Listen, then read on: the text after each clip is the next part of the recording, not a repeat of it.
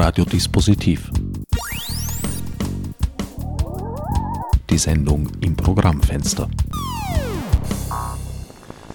Willkommen bei Radiodispositiv. Am Mikrofon begrüßt euch wieder einmal Herbert Gnauer. Für die heutige Sendung habe ich mich bis nach Ischl gewagt und sitze hier mit Jörg Schauberger, Leiter des Schauberger Archivs und somit Verwalter des Nachlasses von Viktor und Walter Schauberger. Jörg, Viktor Schauberger, dein Großvater, ein legendärer Mann. Wenn man den Namen in die Suchmaschine seines Vertrauens eingibt, bekommt man einen ganzen Haufen Resultate. Einige davon führen direkt in die verschwörungstheoretische Ecke, andere aber auch zu äußerst seriösen Stellungnahmen, Blogs und Artikeln.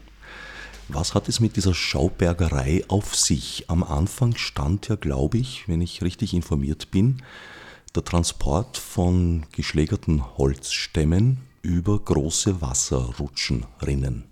Ja, das ist jetzt bald äh, 100 Jahre her, dass mein Großvater Viktor Schauberger in den äh, Wäldern Österreichs, zunächst im Böhmerwald, dann im Prielgebiet, also beim äh, Toten Gebirge und später im Mürztal Holzschwemmanlagen konstruiert hat, die äh, anders waren als die bisherigen, nämlich nicht in irgendeiner Form kastenförmig, sondern rund im Querschnitt. Und dadurch wurde das Wasser effizienter ausgenutzt äh, und ähm, jeder Baumstamm ist heil unten angekommen. Und es sind auch Professoren etc. gekommen, haben die Anlagen untersucht, berechnet etc. und haben gemeint, es dürfte eigentlich gar nicht funktionieren, aber ähm, die Praxis hat das bewiesen. Und dadurch, dass aber Viktor Schauberger kein Studierter war und trotzdem äh, im technischen Bereich sehr große Erfolge gehabt hat, angefangen eben von den äh, Holzbringungsanlagen, ist er natürlich nicht anerkannt worden, nur von ganz wenigen. Es hat zu seiner Zeit einen äh, berühmten Hydrologen gegeben, Professor Forchheimer von der TU Graz, der hat ihn gefördert, aber sonst äh, ist Viktor Schauberger, wie man in Österreich so schön sagt, nicht einmal ignoriert worden. Es gab noch einen zweiten prominenten Förderer, Wilhelm Exner. Mitbegründer des Technischen Museums und des Technologischen Gewerbemuseums, später als TGM, so eine der frühen Fachhochschulen Österreichs. Trotzdem hat sich das System nicht wirklich durchgesetzt. Es wurde einige Mal in der Praxis angewendet. Es gab mehrere Anlagen, die gebaut wurden, die haben auch funktioniert. Indes große Verbreitung hat es dann später nicht mehr gefunden. Was ist eigentlich der Punkt? Wo lag der Unterschied? Wieso haben Fachleute gesagt, das dürfte eigentlich gar nicht funktionieren? Okay, mehrere Fragen auf einmal. Zunächst einmal, warum hat sich das nicht durchgesetzt? Wir müssen die Zeit anschauen. Das waren die 20er Jahre, also die 1920er Jahre. Nach dem Ende des Ersten Weltkrieges ging Österreich verlustig vieler äh, Gebiete mit Rohstoffen, zum Beispiel mit Kohle. Und äh, die Schwerindustrie brauchte aber Feuermaterial und das gab es zuhauf in den Wäldern, in den Alpen. Und äh, Viktor Schauberger hat mit seiner Pionierleistung äh, auch aus den entlegensten Tälern das Holz bringen können äh, zu sehr günstigen Kosten und hat noch einmal zu einer Hochblüte des Holztriftwesens, des Holzbringungswesens äh, mit Wasser beigetragen. Wobei man schon auch dazu sagen muss, dass es eine aussterbende Profession war, denn man hat damals in den 1920er Jahren schon begonnen mit dem Forststraßenbau, den wir heute kennen, der unsere äh, schönen Berge zerschnitten hat. Und äh, man hat Seilbahnen bis hin zu, es waren sogar Versuche, dass man Eisenbahnen in den Wald äh, gelegt hat, so ähnlich wie bei Bergwerken, dass man heute äh, mit der Eisenbahn mit äh, auf Schienen das Holz herausbringt. Aber das eleganteste war immer noch dieses Wasserbringungswesen, das Driften äh, und äh, hat heute noch einmal sehr kostengünstig das Holz aus den Wäldern geholt. So äh, erfolgreich, dass mein Großvater kurzzeitig auch äh, vom Ministerium angestellt wurde als Konsulent für das Schwemmwesen, ähm, hat sie aber vielleicht auch aufgrund seiner persönlichen Struktur äh, nicht sehr beliebt gemacht bei den Oberen, weil er seine eigenen äh, Ansichten gehabt hat und wie schon erwähnt, weil er eben kein Akademiker war und trotzdem ein sehr hohes Gehalt bezogen hat. Also hat er sich dann äh, wieder aufs Private zurückgezogen, hat äh, sehr gut verdient mit den Holzschwemmgeschichten, nur äh, es hat dann eigentlich niemand mehr gebraucht. Und dann kam eh der Zweite Weltkrieg und da sind ganz andere Dinge im Vordergrund gestanden. Die Besonderheit und was die Basis der ganzen, wie du vorhin gesagt hast, Schaubergerei ist, dass äh, man sich einer anderen Technik äh, oder einer anderen Art der Umsetzung ähm, nähern sollte, die Natur kapieren und dann ihre Methoden kopieren. Das heißt, Viktor Schauberger hat sich Wasser angeschaut und hat gesehen, das fließt nie geradeaus, äh, sondern immer irgendwie in Wirbeln, immer irgendwie in Meandern. Und warum zwingen wir immer das Wasser geradeaus zu fließen? Und an den technischen Universitäten gibt es nur zwei äh, Möglichkeiten, das Wasser zu berechnen in seinem Fluss oder Medien, entweder laminar, in einer gleichförmigen Bewegung oder turbulent, graus die Maus die Chaos. So, und jetzt kommt der Viktor Schauberger und sagt, na, ich mache einen Wirbel, und siehe da, wie wir es von der Badewanne kennen oder bis hin zu den großen äh, Hurricanes, äh, die Luft, die feuchte Luft, wie auch das Wasser, beliebt, äh, sich in Wirbeln fortzubewegen, beziehungsweise dann die größte Kraft und Energie zu entwickeln, wenn es eingewirbelt wird, wenn es von außen die langsame Geschwindigkeit in eine immer schnellere im Zentrum verwandelt. Wir in der Technik äh, verwenden ja genau das Umgekehrte. Die Technik seit hunderten Jahren, seit eigentlich äh, Jahrtausenden, ist aufgebaut auf dem Rad. Und das Rad bewegt sich innen langsam und außen schnell. Der Wirbel oder der Hurricane, der Wirbelsturm, der Wasserwirbel bewegt sich außen langsam und innen schnell. Und das ist der Unterschied äh, in der Auffassung von äh, naturgerechter Technik. Und das ist das, was Viktor Schauberger erkannt hat, dass die Natur ganz anders arbeitet, nicht auf dem außen immer schnelleren, das heißt explosiven Weg, sondern auf einem Weg, der nach innen verdichtend, konzentrierend arbeitet. Als Beispiel ein Baum, äh, wenn ich den Samen in die Erde gebe, was brauche ich, damit er heranwächst? Ich brauche die Erde mit ihren äh, Spurenelementen, ich brauche Wasser, ich brauche Energie durch die Sonne zum Beispiel und ich brauche den Kohlenstoff aus der Luft, CO2. Und das alles wird kombiniert und siehe da, da wächst ein Baum heran und nach 20, 30 Jahren ist der, ich weiß nicht wie hoch und macht keinen Lärm, vergeudet keine Ressourcen, entwickelt keine Hitze, keinen Druck und wächst ganz ruhig dahin und kombiniert. Und das hat dann äh, mein Großvater und dann später sein Sohn, also mein Vater, der Walter Schauberger, haben das als das zentripetale Prinzip bezeichnet, also nicht das Zentrifugale, das nach außen gerichtete, das zerstreuende, sondern das konzentrierende.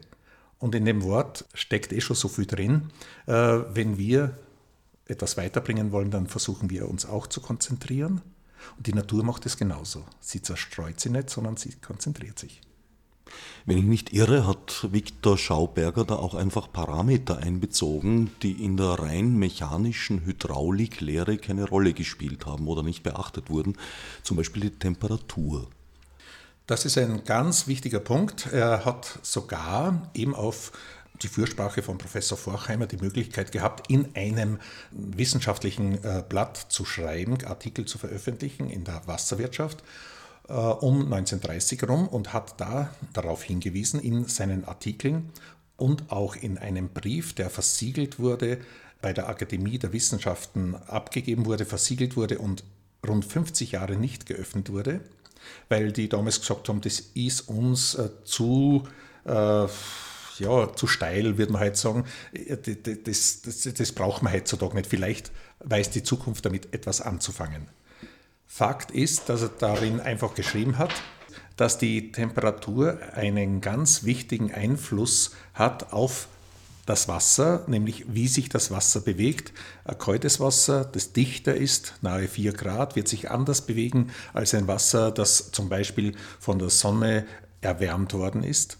Und daher ist es zum Beispiel ganz wichtig bei Flüssen, dass man das Ufergehölz äh, lässt und nicht kahl schlägt, weil sonst das Erdreich rundherum um den Bach oder um den Fluss sich äh, viel zu sehr erwärmt. Auch das Wasser erwärmt sich mit den bekannten Folgen, dass gewisse Fische sich nicht mehr wohlfühlen und anderes Getier im Wasser. Und wenn man einen ganz natürlichen Flusslauf oder einen Bachlauf sich anschaut, er wird immer, also wenn er in Ruhe gelassen worden ist, über die Jahrzehnte oder Jahrhunderte, er wird immer ein Gebüsch äh, sich äh, hergeholt haben, der Bach selber, um einen Kronenschluss zu bewirken, dass er quasi der Bach in einem Tunnel fließt, wo die Sonne nur ganz kleines bisschen bis hinunter zum äh, Fluss, zum Bach, zum Wasser reicht. Also dieses Freistellen zum Beispiel bewirkt, dass die Flüsse aggressiver werden. Und ähm, viele andere Dinge mehr hat er eben auch gelernt, weil seine Vorväter im Böhmerwald auch schon beim Schwarzenbergschen Schwemmkanal und ähnlichen Pionierleistungen äh, des Schwemmens haben die schon ähm, geschaut, dass die zum Beispiel in der Früh, wenn das Wasser am kältesten ist, äh, Holz geschwemmt haben, weil im Vergleich zum äh, Holz das Wasser da die höchste Tragkraft hatte. Und dann kam noch bei Viktor Schauberger dazu, dass er eben eine einrollende, eine spiralige Bewegung initiiert hat in seinen Holzrinnen, weil er gesagt hat, naja, der Archimedes hat zwar recht mit seinem Auftrieb, wenn ich mich in die Badewanne setze, dann wird mein Körper um das leichter, was ich an Wasser verdrängt habe. Und dadurch schwimmen ja riesige äh, Schiffe über die Meere, die aus Stahl gebaut sind und schwimmen trotzdem. Ja, aber das ist nur die halbe Miete. Ich kann Dinge auch schwimmen lassen, die schwerer als Wasser sind vom spezifischen Gewicht her, wenn ich das Wasser richtig bewege und wenn ich die Temperaturen richtig einsetze, weil ich durch den Wirbel, durch das Einrollen, Einwirbeln des Wassers einen Sog erzeugen kann und somit wird das Wasser zum ziehenden Medium und nicht zum drückenden Medium. Wieder ein Unterschied zur herkömmlichen Technik. Wir versuchen alles mit Druck zu erreichen. Auch das Wasser wird durch die Leitungen gedrückt. Bei Viktor Schauberger ist das Ziel der Sog und der hat eine viel stärkere Wirkung als der Druck. Darauf werden wir später noch ein bisschen zurückkommen auf den Sog und dieses Zugprinzip und die Implosion, wie es bei Schauberger, Viktor Schauberger heißt. Wasser hat aufgrund der Anomalie des Wassers seine größte Dichte bei 4 Grad. Circa, ja. Mhm. Also das ist praktisch die Temperatur, bei der es auch die höchste Tragfähigkeit hat. Ja. Und die schwersten Baumstämme transportieren. Inzwischen weiß man das. Naja, das, ja, ähm, schon, man hat schon gewusst, dass, dass die spezifische Dichte am höchsten ist, aber äh, wenn man in der Technik schaut, dann muss halt äh, zu gewissen Zeiten muss das Werkel halt funktionieren, wurscht, wie die Rahmenbedingungen sind und wir werden das äh, Ding schon äh, in irgendeiner Form zwingen, dass das tut, was wir uns vorstellen. Äh, dieses macht euch die Erde untertan äh, ist leider falsch verstanden worden von den Technikern. Es sollte ich habe schon erwähnt, äh, das K&K-Prinzip, das die Natur kapieren und ihre Methoden kopieren. Und dann kommt noch ein drittes K dazu, wir sollten mit der Natur kooperieren. Und wenn wir diese drei K, also das K&K und K-Prinzip anwenden, dann äh, haben wir viel mehr Erfolg äh, bei der ähm, Ausnutzung von den Möglichkeiten, die die Natur uns bietet. Auch was du vorher über die Uferbeschaffenheit und die eben nicht geradlinigen Verläufe von Flüssen und Bächen gesagt hast, ist mittlerweile kapiert worden. Man baut regulierte Flüsse wieder naturnah zurück. Das heißt, man versieht sie mit einem Ufer, an dem Pflanzen wachsen und nimmt ihnen auch diesen schnurgeraden Verlauf, der eine ungeheuer große Fließgeschwindigkeit erzeugt, besser, mehr als gut ist.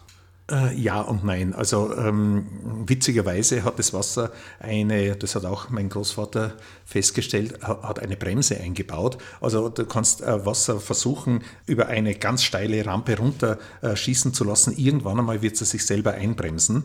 Und äh, wenn ich äh, schnellstmöglich auf einen Berg hinauf will, dann werde ich auch nicht die Direttissima gehen, da werde ich auch nicht gerade raufgehen, sondern in Meandern hinaufgehen äh, und, und bin viel schneller oben als einer, der versucht, den direkten Weg zu nehmen. Und so ist es auch beim Wasser, äh, wenn es hinunterfließt. Es ist oft sogar schneller, wenn es in Meandern fließen kann, als wenn du es in einem Kanal geradeaus schickst.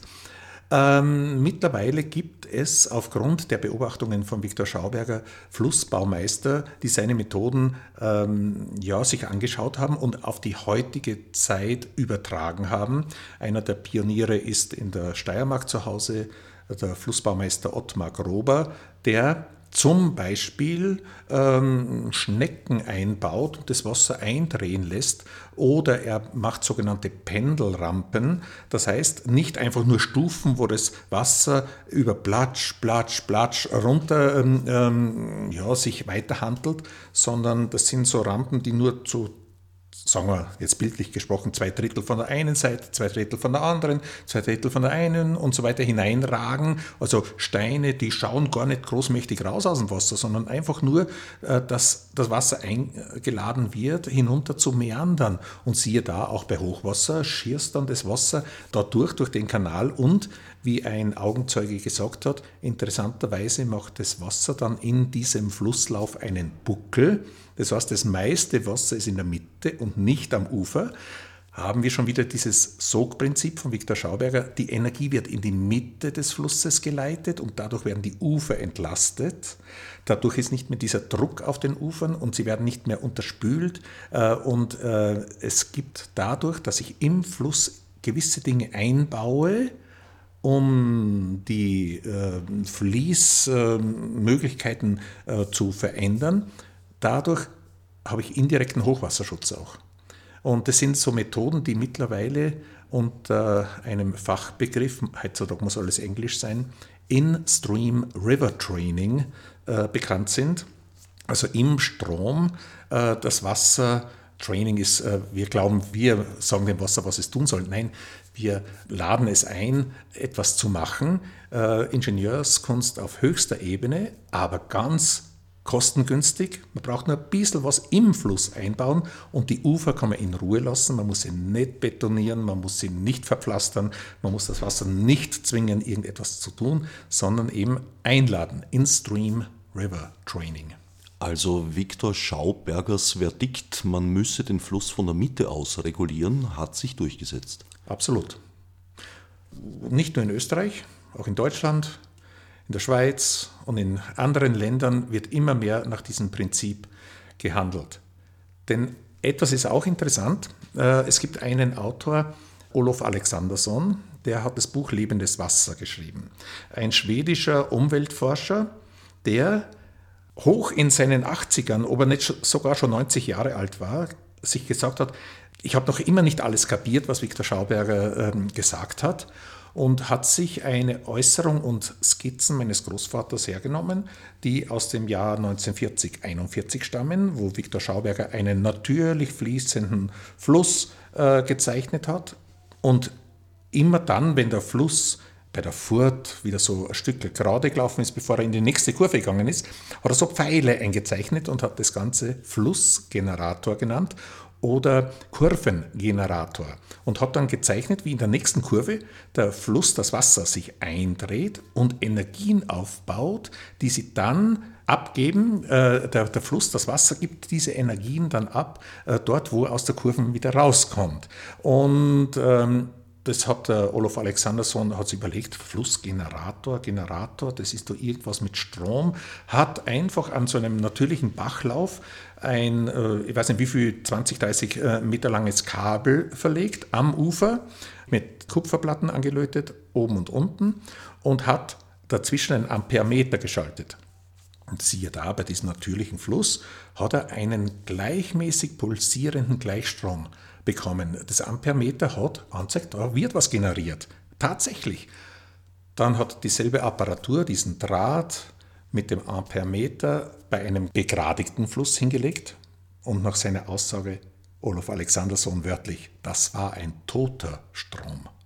Nichts mehr.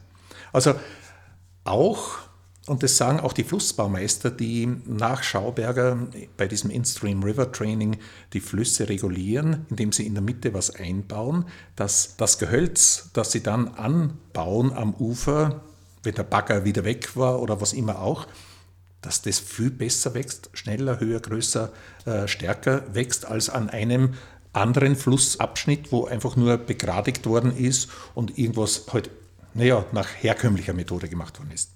Das heißt, das Wasser selber durch seine Bewegung oder durch die, sagen wir jetzt mal, schaubergerische Bewegung, gibt an die Umgebung so etwas wie Energie ab. Eine Art elektromagnetisches Feld? Ja, also so wie es, Olaf Alexanderson gemessen hat, äh, gewisse Dinge, die das Wasser äh, abgibt, äh, können wir vielleicht heute noch gar nicht messen, so wie den Strom vor ein paar hundert Jahren ähm, war man ganz erstaunt, äh, dass es einen Strom gibt, dass da was fließt, dass da äh, elektromagnetisches Feld entsteht etc. Und dabei war das seit Anbeginn der Erde da. Mit dem ersten Blitz haben wir das schon gehabt, nur es hat kein Instrument gegeben, wo er Zeiger ausgeschlagen hat. Und wir haben viele, viele andere Dinge hier rund um uns, die wir halt noch nicht messen können. Und das ist beim Fluss sicherlich oder beim Wasser sicherlich der Fall. Es ist äh, wohl das geheimnisvollste Element oder die geheimnisvollste Verbindung, die wir überhaupt haben auf dieser Erde und vielleicht im ganzen Universum. Viktor Schauberger hat dieses Prinzip der Sogwirkung des Unterdrucks dann auch auf andere Dinge übertragen, auch zur Energiegewinnung verwendet. Ja, zur Energiegewinnung. Er hat sich verschiedene Apparaturen überlegt, wo er durch eine besondere Bewegung der Medien, Wasser, Luft oder was immer auch, äh, versucht hat, das, was in diesem Medium drinsteckt, noch herauszukitzeln. Er hat ähm, das mit einem Wort ähm, beschrieben, dass da die Energie eingesargt sei. Das heißt, im Wasser, in der Luft, in was immer auch, äh, sind gewisse Energien äh, verkapselt drin und man braucht halt nur diese Kapsel aufmachen oder diesen Sarg öffnen. Wenn ich das Medium richtig bewege, wird es mir zusätzliche Energie liefern. Und da kommt auch ein wichtiger Satz. Bei Viktor Schauberger 1933 hat er ein Buch, das einzige Buch, das er veröffentlicht hat, oder ein Büchlein, Unsere sinnlose Arbeit. Und der Untertitel lautet sinngemäß der Weg aus der Weltkrise nicht durch Atomzertrümmerung, sondern Atomumwandlung. Atomumwandlung, da kommen wir zu Transmutation, dass äh, die Natur weiß, Elemente in andere umzuwandeln. Und das ist ein weites Feld, das jetzt sehr kontroversiell äh, in der wissenschaftlichen Community besprochen wird. Das wäre die sogenannte kalte Fusion, Low Temperature Nuclear Reaction, wie es jetzt bezeichnet wird, damit man von diesem Wort kalte Fusion wegkommt. Da hat nämlich Viktor Schauberger schon 19 36 versucht, ein Patent anzumelden, wo er sagt, es äh, gelingt unter gewissen Umständen, dass man so ähnlich wie in der Sonne aus Wasserstoff, zwei Wasserstoffatomen Helium erzeugen kann und dass sich äh, gewisse Elemente verändern, zum Beispiel Nickel in das nächstgelegene in Kupfer und so weiter und so fort. Aber das ist natürlich, haben sie ihm das äh, Patent sofort wieder zurückgeschmissen Mittlerweile gibt es einige äh, Leute in der sogenannten freien Energieszene, die behaupten, es geschafft zu haben, solche Prozesse anzuleiern. Aber das würde, glaube ich, eine andere Sendung bräuchten wir dafür, um dieses Thema zu erörtern. Um zu Viktor Schauberger zurückzukommen, ja, es gibt ähm, verschiedene Überlegungen, wie kann ich aus dem Medium, das uns um, umgibt, äh, zusätzliche Energie freimachen. Also bin ich bei einer gewissen freien Energie, die äh, abgesehen von diesem herkömmlichen äh, Drucksystem, das wir bei unseren äh, Flusskraftwerken haben, bei Wasserkraftwerken, bei, äh, bis hin zu Atomkraftwerken. Es geht immer da, darum, irgendwie einen Druck aufzubauen, damit sich irgendwas dreht oder bewegt und das generiert dann einen Strom. Und das soll bei Viktor Schauberger soll es immer ein bisschen anders laufen. Diese Atomumwandlung bei Viktor Schauberger war Theorie oder gab es da auch praktische Umsetzungsversuche, die geglückt sind?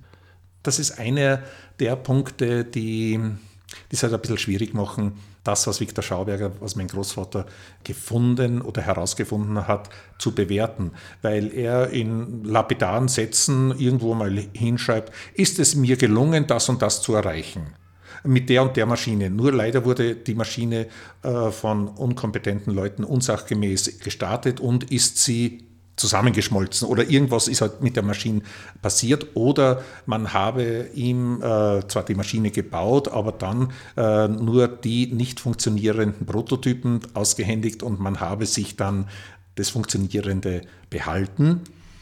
Das ähm, macht natürlich Tür und Tor auf für Spekulationen. Ist es ihm jetzt wirklich gelungen? Sind seine, wie er es genannt hat, Repulsinen, sind die geflogen und sind das die Urgeräte der fliegenden Untertassen? Oder ist es nur irgendwie Wunschdenken? Dazu haben natürlich auch äh, manche Fans beigetragen und auch Journalisten, die für Viktor Schauberger Fans äh, bekannte Begriffe wie Heimkraftwerk oder Repulsine, Repulsator. Äh, das wurde in den 50er Jahren hingestellt von manchen Journalisten, als würde das schon alles klaglos funktionieren und man braucht nur mehr in Serienproduktion gehen. So war es natürlich nicht. Und auch selbst Viktor Schauberger hat wenn ich schon äh, von einem dieser Geräte spreche, dem Heimkraftwerk, das er 1955 vorgestellt hat, das nur durch Wasser, das durch speziell geformte Rohre laufen sollte und einen ähm, Kegel antreiben sollte und Kraft generieren sollte. Da ist er dann selber draufgekommen, wie die Maschine fertig war. Sie hat aus mechanischen Gründen hat es eh gar nicht funktioniert, aber auch theoretisch hätte nie funktionieren können, weil er einige Punkte nicht beachtet hat, weil er ein geschlossenes System verwendet hat und kein offenes System. Und hat noch im selben Jahr die Maschine, die von vielen Fans angebetet wird direkt, das Heimkraftwerk von Viktor Schauberger, hat er dann äh, selber anders gezeichnet, nach einem ganz anderen Prinzip. Und äh, daher müssen wir uns hüten davor, das, was an Prototypen noch da ist, was wir in Bad Ischl in der sogenannten PKS-Villa auch bei Tagen der offenen Tür immer wieder herzeigen, dass man das als die Spitze der Entwicklung anschaut, dass das das Nonplusultra ist. Nein, mein Großvater hat selber gewusst, dass er auf dem Weg ist, die Natur zu kapieren, aber dass das, was ähm, er an Maschinen hat, noch gar nicht das Endprodukt sein kann. Er hat also kaum Anleitungen und auch keine Konstruktionspläne hinterlassen, die einfach so nachbaubar wären. Das akademisch approbierte Know-how ist inzwischen eingebracht worden von deinem Vater, Diplomingenieur, aber auch von dir selber. Du bist Mathematiker und Physiker. Ja, hm. ich maße mir aber nicht an, dass ich alles das in die Realität übersetzen kann, was mein Großvater oder mein Vater angedacht haben. Ich möchte das eher vermitteln. Daher bin ich froh, zum Beispiel äh, dieses Interview ähm, mit dir führen zu dürfen, dass ich also als Gast hier eingeladen bin. Ähm, sagen wir mal so, ich versuche das äh, zu vermitteln und Leuten, die Interesse daran haben, aufzuzeigen, dass es andere Wege gehen, die Natur und damit die Technik auch zu betrachten. Konkret ist gerade vor kurzem, äh, Ende 2015, ist von einem großen Wasserforschungsinstitut in Holland, das mit Universitäten wie der Bodenkultur in Wien etc. und Technische Universität Graz, aber auch weltweit mit Universitäten zusammenarbeitet.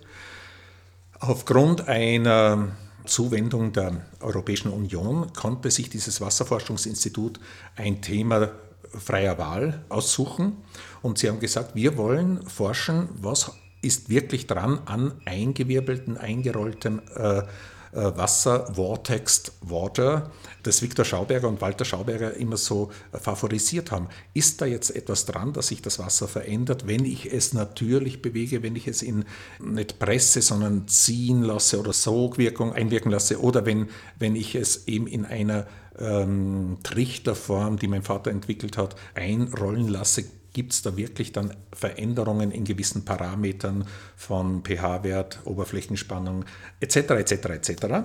Sagen wir ganz grob einmal, die Struktur des Wassers verändert sich die. Und siehe da, dieses äh, Forschungsinstitut in Holland hat eine Dissertation ausgelobt. Da haben sich viele beworben. Zwei sind in die äh, engere Wahl gekommen und einer hat sich durchgesetzt. Ist ein ursprünglich ein Rumäne, der jetzt an dem Institut Wasserforschung nach Schauberger äh, betreiben wird und seine Dissertation damit machen kann. Und das ist natürlich etwas, was uns sehr zugutekommt oder, oder sehr, sehr ja, passt uns recht gut in unser Konzept hinein, da wir wegkommen wollen von dem, Viktor Schauberger hat in den Wäldern beobachtet und da hat er gesehen und dass die Forellen den Wasserfall hinaufschweben und dass der äh, dieses und jenes und bergauf und, und, und äh, lauter so äh, Mythen, die sich rund um Viktor Schauberger ranken, dass man jetzt einmal wissenschaftlich nachweist, was da äh, wirklich dran ist. Hat er das nur behauptet oder hat er das damals vielleicht vor 100 Jahren noch sehen können oder können wir es heute nicht mehr sehen, weil das Wasser sich verändert hat im Laufe der Zeit, weil es keinen unberührten äh, Flusslauf mehr gibt. Äh, viele dieser Dinge kann man jetzt nachforschen und vielleicht haben wir es deswegen so schwer und vielleicht Herbert, hast du in der, in der Einleitung äh, so, wenn man im Internet schaut und Viktor Schauberger bei Suchmaschinen ähm, ja, da eingibt, dass man da sehr skurrile Sachen und sehr ähm, spekulative Dinge findet. Interessanterweise hauptsächlich auf den deutschsprachigen Seiten. Aus welchen Gründen immer ist mein Vater und speziell mein Großvater, der Viktor Schauberger, in ein ich traue mir es fast gar nicht zu sagen, weil dann bleibt dieses Wort wieder hängen. Er ist ins esoterische Eck gedrängt worden. Witzigerweise, wir sind äh, mit einem Filmemacher schon seit ein paar Jahren unterwegs auf der ganzen Welt, um Forschung nach Schauberger zu dokumentieren. Überall anders, speziell in der angloamerikanischen Welt, ist Viktor Schauberger a Scientist, ein Naturforscher. Und die gehen ganz anders dran an diese Thematik und sagen, was wiegt das hat's? Und nicht so, ach, das ist der, der wo da, damals im Wald und ja, ja, wissen wir eh und vergessen sie das. Nein, die gehen vorbehaltlos dran. Was hat der Mann behauptet? Stimmt, ja, das kann man beobachten. Ja, recht hat er. So, jetzt beweisen wir das. Dass da ein Prinzip dahinter steht und nicht nur irgendwelche Befindlichkeiten, mei, das Wasser, wie es sich bewegt oder was immer auch und ich fühle mich wohl oder das Wasser wird belebt oder energetisiert oder, oder informiert oder was immer auch. Na, schauen wir mal, hat es einen Einfluss, wenn ich Wasser nach den Vorgaben von Viktor und Walter Schauberger bewege? Hat es einen Einfluss auf das Wasser? Ja oder nein? Tatsächlich bewegen sich einige Fischarten gegen die Flussrichtung des Wassers, stromaufwärts, unter anderem ja Lachse und Forellen. Ob sie dabei Wasserfälle überwinden können, weiß man das? Ist das ungeklärt? Oder? naja, äh, der Großvater hat einfach gesagt, Forellen, die halten sich in gewissen Flussabschnitten auf. Und wenn sie Leichen, also wenn sie ihre Eier legen wollen, dann suchen Sie ein Gebiet näher bei der Quelle. Alles strömt dann flussaufwärts und hat einige Hindernisse zu überwinden.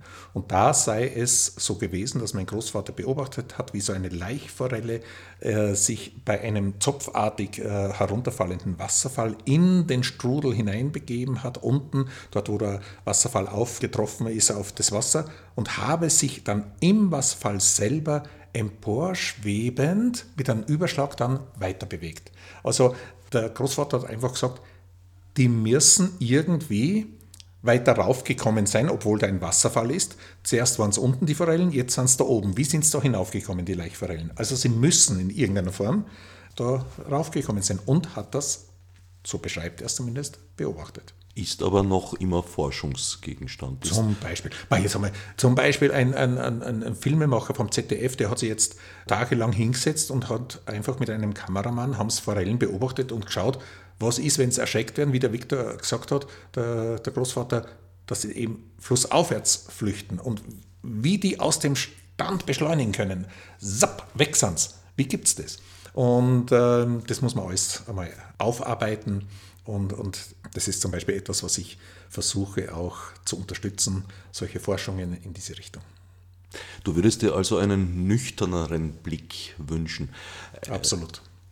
Eines der Geheimnisse oder eine, eine, eine der Quellen von, von Mythen kann ich dir jetzt allerdings auch nicht ersparen, das ist die berühmte Begegnung mit Hitler, die in sich auch sehr rätselhaft ist. Er hat offenbar dann vom Dritten Reich doch irgendwelche Forschungsgelder bewilligt bekommen, obwohl die Begegnung mit Hitler, glaube ich, nicht so positiv verlaufen ist. Das ist ein Beispiel, äh, wo man froh sein kann, wenn es Leute gibt, die äh, ihm nachforschen. Viktor Schauberger beschreibt, ähm, dass er einem Industriellen, dem damaligen äh, Kaffee Haag, ähm, Hersteller, dem habe er durch ein von Viktor Schauberger von ihm ähm, fabriziertes Wasser habe er geholfen bei irgendeinem Leiden. Und äh, andere Fürsprecher hat es gegeben, wie eine Bankiersfrau, Meda Primavesi und andere. Die haben dann äh, in höchsten Industriekreisen und politischen Kreisen Fürsprache gehalten, dass äh, der Reichskanzler Adolf Hitler möge doch den einzigartigen Forscher Viktor Schauberger empfangen. Und dann, ich glaube 1936 war es dann soweit, dann durfte Viktor Schauberger von Österreich nach Deutschland und nach Berlin kommen und wurde empfangen. Und mein Großvater beschreibt es dann, dass sich äh, Hitler, ich weiß nicht, wie viel mehr Zeit genommen habe, um ihm zuzuhören und, und aha und so und dies und so weiter, während im Archiv, im Protokoll der Reichskanzlei drinsteht, dass der Großvater höchstens fünf Minuten drin war, weil er dann hochkant wieder rausgeschmissen worden ist vom Hitler weil er mit diesen äh, fantastischen Ideen des Großvaters auf die Schnelle äh, nichts anfangen konnte. So, gut. Und dann irgendwann einmal, aus welchen Gründen immer, gibt es auch andere Fürsprecher in der Nazi-Hierarchie, die es dann ermöglichen, dass Viktor Schauberger mit äh, Gefangenen des KZ Mauthausen zusammenarbeiten kann. Mauthausen ist ja nicht nur der Steinbruch gewesen, sondern das war eigentlich ein Hightech-Komplex. Gusen, Mauthausen. Viktor Schauberger kann sich zum Beispiel, da treten 50 Mann, müssen da antreten und alle sind Ingenieure bis Doktoren, die da zusammengefasst worden sind aus Polen, aus Tschechien etc. Und kann sich da fünf Leute aussuchen, die mit ihm arbeiten. Ja, und, und äh, er selber, Viktor Schauberger, nähert den Mythos zu dieser Zeit, dass ja äh, selbst äh, Adolf Hitler auf ihn steht, sagen wir jetzt einmal, und auf seine Methoden und, und äh, so quasi im höchsten Auftrage das jetzt macht. Aber ich kenne kein Schriftstück, wo das wirklich stehen würde. Und ich möchte ein bisschen vielleicht zur Person Viktor Schauberger und, und so seine Herangehensweise vielleicht ein anderes Beispiel bringen. 1956, also rund zehn Jahre nach dem Zweiten Weltkrieg, werden auf einmal Atomkraftwerke gebaut. Und der deutsche Minister für die Atomkraft ist Franz Josef Strauß zu der Zeit, Mitte der 50er Jahre. Und Viktor Schauberger ist ja seit Anbeginn an überzeugt, dass nicht die Atomzertrümmerung, die Kernspaltung der Weg zum Glück ist, nicht die Atomkraftwerke, sondern die Atomkraftwerke. Umwandlung oder Fusion oder was immer auch. Und schreibt an den äh, Minister äh, Franz Josef Strauß, er soll aufhören mit diesem Atomkraftwerkszeugs äh, in Deutschland. Das führt nur ins Verderben. Diese Atomkraft ist, sagen wir mal, des Teufels. Es gibt aber eine andere Art der Atomkraft, die er nämlich gefunden habe, der Viktor Schauberger. Und die sei gefahrlos und viel effizienter und da haben wir nicht diese äh, Probleme, die dann die ganzen Atomkraftwerke haben. Wenn er das anwendet, dann, dann wäre das viel günstiger und viel besser und die, viel naturgerechter etc. Und schreibt dann dazu, äh, Herr Minister, und nur damit Sie wissen, dass ich weiß, wovon ich rede. Ich bin nämlich der, der die fliegenden Untertassen erfunden hat. Hm. So, also damit hat er natürlich beim Franz Josef Strauß nicht sehr viel Erfolg gehabt. Aber ich möchte es österreichisch ausdrücken, er hat ein bisschen auf den Putz gehabt und hat etwas in die Diskussion geworfen, so ähnlich wie damals, äh, ja, Adolf Hitler ist äh, sogar überzeugt von meinen Sachen, dass er sagt, okay, wenn es fliegende Untertassen gibt, und da hat es ja in den 50er Jahren viele Sichtungen gegeben, wenn es die gibt und wenn die von Menschenhand gebaut worden sind, dann habe ich sehr starke äh, Evidenz dafür, dass da mein Prinzip des Antriebs drin ist. Also, schlussendlich bin ich der Erfinder der fliegenden Untertassen. Obwohl Viktor Schauberger nie eine fliegende Untertasse selber gebaut hat, sondern nur ein kleines Modell, das so ausschaut wie eine fliegende Untertasse, Durchmesser nicht einmal ein Meter und die soll irgendwann einmal äh, bei einem Versuch abgehoben haben äh, sich von der Werkbank äh, losgerissen haben, gegen die Decke der äh, Halle geflogen sein und dort zertrümmert wieder heruntergefallen sein. Und das nährt den Mythos, dass so irgendwas Rundes, was sie draht, sich erhebt und wegfliegen kann. Und das war das auch, woran dann in KZ Mauthausen und später in der Kraftfahrtechnischen Lehranstalt in Wien gebaut wurde, an solchen runden Antriebsaggregaten, die aber nicht horizontal als Flugobjekt gedacht waren, sondern vertikal als so Art ähm, Flugzeugantrieb oder Unterseebootantrieb. Die legendäre Repulsine ja, geistert jetzt eben in abenteuerlichen, äh, retuschierten, Photoshop bearbeiteten Varianten im Internet herum. Da stehen dann irgendwelche Leute sogar auf der Repulsine drauf oder auf, auf so Flugscheiben nach Viktor Schauberger oder von Viktor Schauberger. Aber ist alles nur von zwei Fotos, die es gibt, äh, herauskopiert worden. Und wie gesagt, das, was Viktor Schauberger gebaut hat, ist im Durchmesser nicht einmal ein Meter. Also da ist nie jemand drin gesessen. Vielleicht ein kleines grünes Männchen einmal, aber nicht ein Mensch oder so. Als Faktum bleibt immerhin der Bericht der Zeitzeugen, nämlich der Häftlinge, die mit ihm gearbeitet haben, dass sie von ihm gut behandelt worden seien.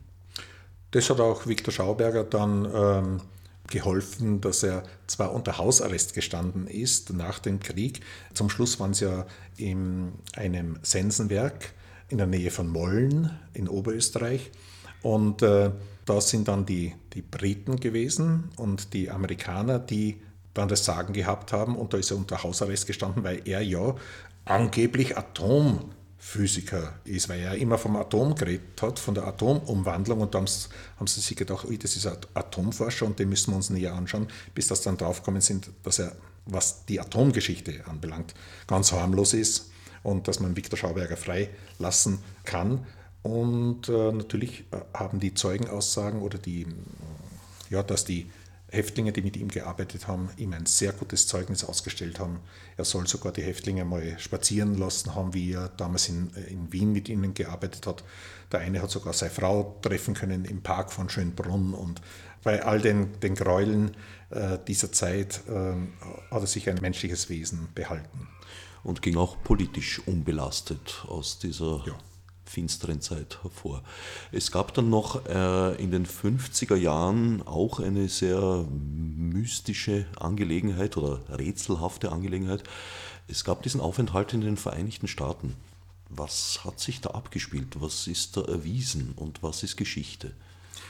Also wenn ich es ganz kurz zusammenfasse, wird Viktor Schauberger so dargestellt, der Förster, der Naturbeobachtungen macht, der dann Holzschwemmanlagen baut und auf irgendeine Art zum Begriff der Levitation kommt. Das heißt, wenn es eine Gravitation, eine Erdanziehung gibt, dann muss es auch das Gegenteil geben, wie in der Physik. Zu jeder Kraft gibt es eine Gegenkraft. Und wenn es eine Explosion gibt, dann gibt es eine Implosion. Das heißt, im, das wäre der Extremfall des Druckausübens, wenn man einen Kessel über Gebühr unter Druck setzt, dann explodiert er. Und wie ich schon versucht habe herauszuarbeiten, ist äh, das Gegenteil in der Natur der Fall, dass sie konzentriert, dass sie zentripetal arbeitet und das äh, würde dann äh, das, die Extremform des in sich Zusammenballens wäre die Implosion. Also nicht wie man es von den alten Fernsehröhren kennt, dass einfach durch Unterdruck kaputt ist, sondern nein, die Implosion als, als höchst gradige äh, Konzentration von Energie, von, von äh, Möglichkeiten. Implosion statt Explosion hat es geheißen. Dieses Buch oder eine Schrift eines äh, Journalisten wurde von einem deutschstämmigen Amerikaner gelesen, der dann herübergekommen ist, sich von einem Ölmagnaten äh, Geld zusichern hat lassen und hat herumgefragt, stimmt es da mit diesen Maschinen von Viktor Schauberger, mit den Konzepten? Und die haben alle gesagt, ja, das ist das neue Ding. Und dann war die McCarthy-Ära, wo man ja, nichts Kommunistisches und bevor es die Russen kriegen, müssen wir Amerikaner uns das holen. Und so ist 1955, 56 der Plan gereift, Viktor Schauberger in die USA zu holen, weil er hat vielleicht das neue Energiekonzept. Aus welchen Gründen immer, äh, ihm wurde versprochen, es wird in den USA zur Vollendung gebracht, sein Konzept. Viktor Schauberger war da schon 72 Jahre alt, auf dem Flug hinüber ist er sogar 73 Jahre alt geworden, war schon gesundheitlich ziemlich schlecht beieinander. Ist dann 1958 im Sommer hat er sich wiedergefunden mit meinem Vater, also seinem Sohn Walter Schauberger, in der Wüste von Texas. Und das hat ihm gesundheitlich gar nicht gut getan. Auch das, was man versprochen hat, äh, Geld spielt keine Rolle, wir haben Arbeiter, wir haben alles, war nicht der Fall. Also es war niemand da, der ihn verstanden hätte. Jetzt nicht nur vom sprachlichen her, sondern auch vom Konzept her, von der Implosionsidee her. Und äh, somit hat man aneinander vorbeigearbeitet, Misstrauen wurde gesät, etc., etc., bis das äh, Viktor Schauberger nochmal einen Vertrag dort unterzeichnet hat, dass er all die Implosionsidee-Geschichten, dass er das alles diesem amerikanischen Konsortium übermacht damit er nach Hause fliegen kann. Und dann durfte er nach Hause fliegen im September 1958 und fünf Tage später, nachdem er gelandet ist, ist er gestorben. Und da ranken sich natürlich dann Verschwörungstheorien etc. drumherum, wissen da mal gar nichts. Hat man nachgeholfen oder nicht? Auf alle Fälle reiht er sich da ein in äh, tragische Schicksale, wie man es vielleicht von Nikola Tesla kennt, wie man es von Wilhelm Reich kennt und einigen anderen mehr. Aber seine Ideen faszinieren so, dass es immer wieder Leute gibt, die auch bei uns im Bad Ischl vorbeischauen, Tage der offenen Tür oder Seminare besuchen und sagen, ich habe vor zehn Jahren, ich habe vor 20 Jahren oder ich habe erst vor einer Woche das gelesen und das fasziniert mich so, das lässt mich nicht mehr los. Und irgendwie spüren die Leute, dass äh, bei dieser Schaubergerei doch was dran ist, weil, um es mit Einstein oder anderen Scheidenleuten zu formulieren, dass man nicht von den Leuten, die uns die technische Katastrophe eingebrockt haben, dass man von denen erwarten kann, dass die es auch wieder auslöffeln oder die Lösung bringen, sondern das muss von einer ganz anderen Seite kommen.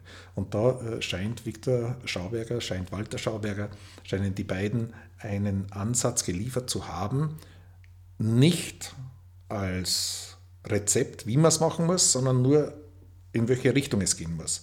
Ähm, was wir speziell nicht wollen, ist, dass wir eine ähm, Glaubensrichtung, eine Sektiererei oder eine diplomierte Ausbildungsschiene äh, ins Leben rufen, wie andere äh, Leute, die auch wunderbare Dinge auf die Welt gebracht haben.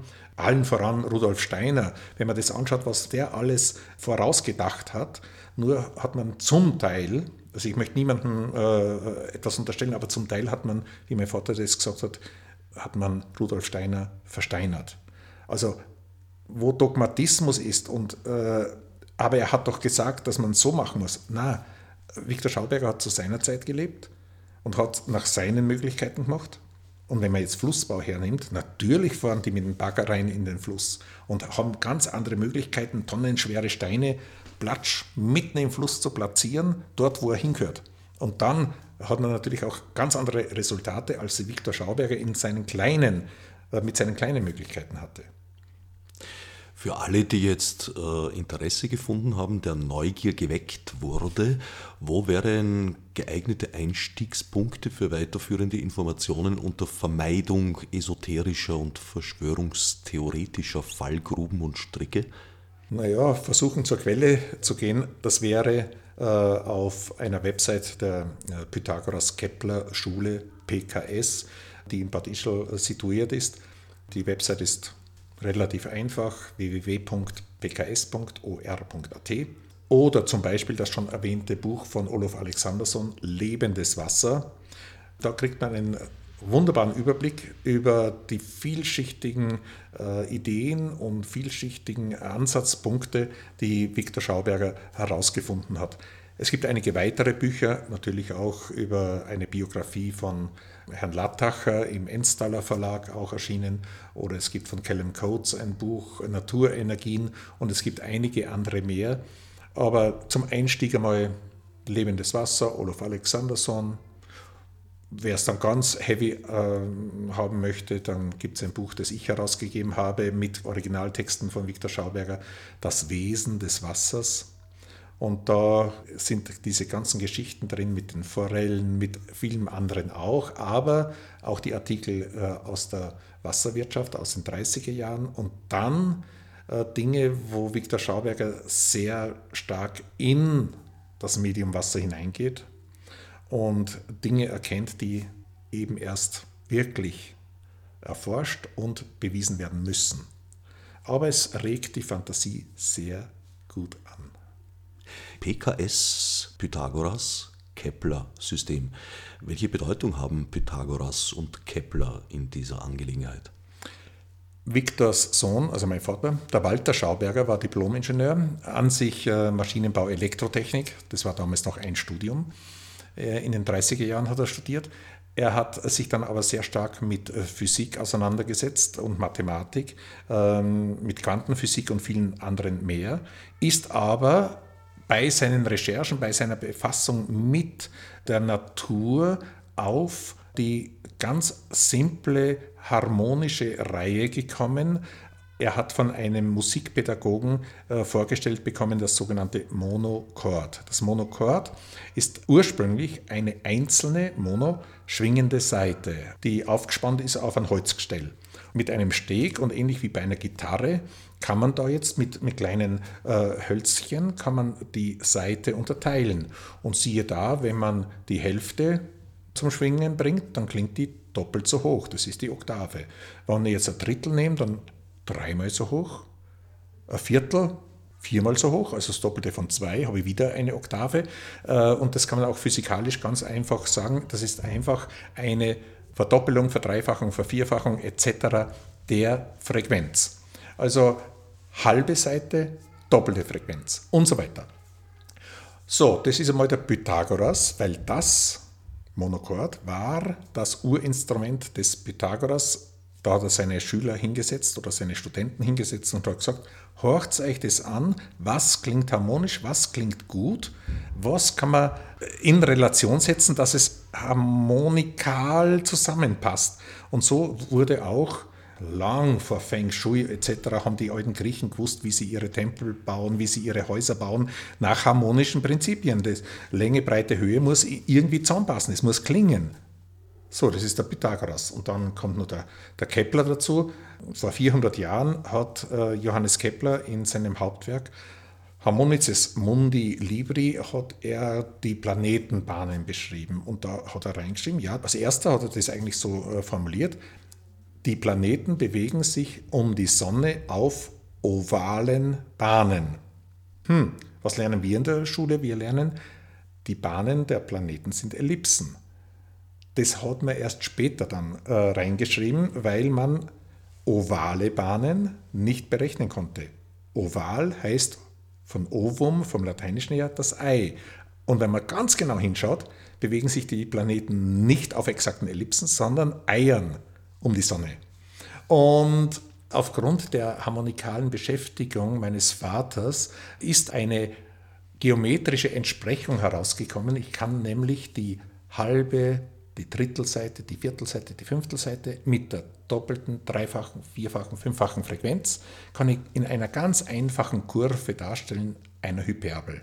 Das heißt, je näher ich an die eine Asymptote komme, desto höher wird der Wert. Und da bekomme ich eine wunderbare Hyperbel raus und die kann ich um eine der Asymptotenachsen drehen lassen und kriege einen hyperbolischen Trichter. Das ist so ein ja, man kann sich vorstellen, vielleicht wie so ein, so ein, so ein glatter Eisstock oder irgend, irgend sowas. Also ein Trichter, der nicht gerade Wände hat, sondern äh, so verlaufende Wände hat. Und wenn ich den schräg durchschneide, jetzt kommt die, einige werden sich erinnern an darstellende Geometrie in der Schule, Kegelschnitte, ebener Kegelschnitt, schneide ich einen Zylinder oder ein Rohr schräg durch, dann bekomme ich eine Ellipse.